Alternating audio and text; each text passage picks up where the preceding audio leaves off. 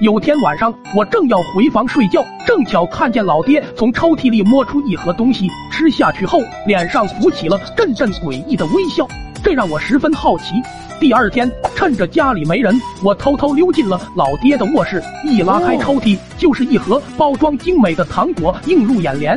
我拿起来一看，不由大骂道：“这厮竟背着我偷吃高级糖果！”看老爹那一脸的笑容，肯定好吃的不行。说罢。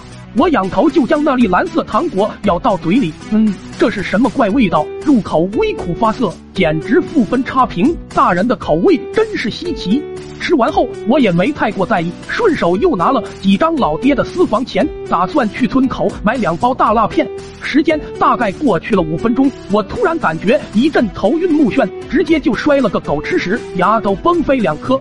接着我就感觉自己的头开始发烫，脸上也浮起了阵阵红晕，这股热量遍及全身，最后全部都集中到了我的小兄弟那里。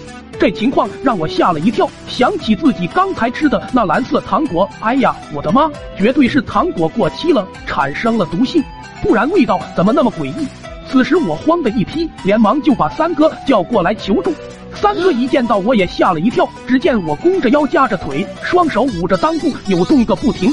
我连忙把事情的来龙去脉说给三哥听完后，三哥一拍大腿说道：“没错，你这绝对是中毒的症状，和电视里的一模一样。”我一听更是直接跪倒在地：“好兄弟，我的好兄弟，现在毒素应该都集中在我二弟那里，只要你愿意帮我把毒素弄出来，以后你和我二弟就是真正的结拜兄弟。”好家伙，三哥直接就是火冒三丈！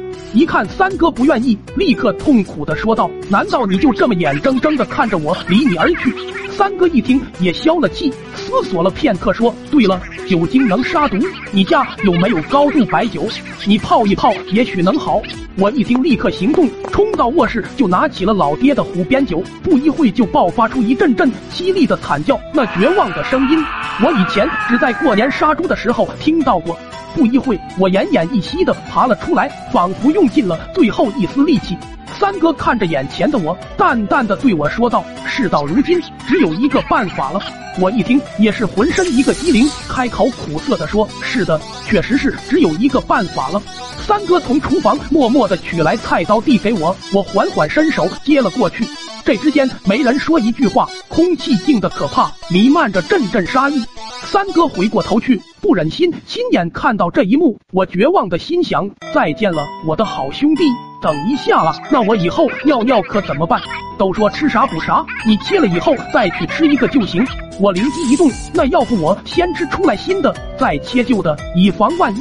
那一晚，我家的猪圈里传出阵阵惨叫。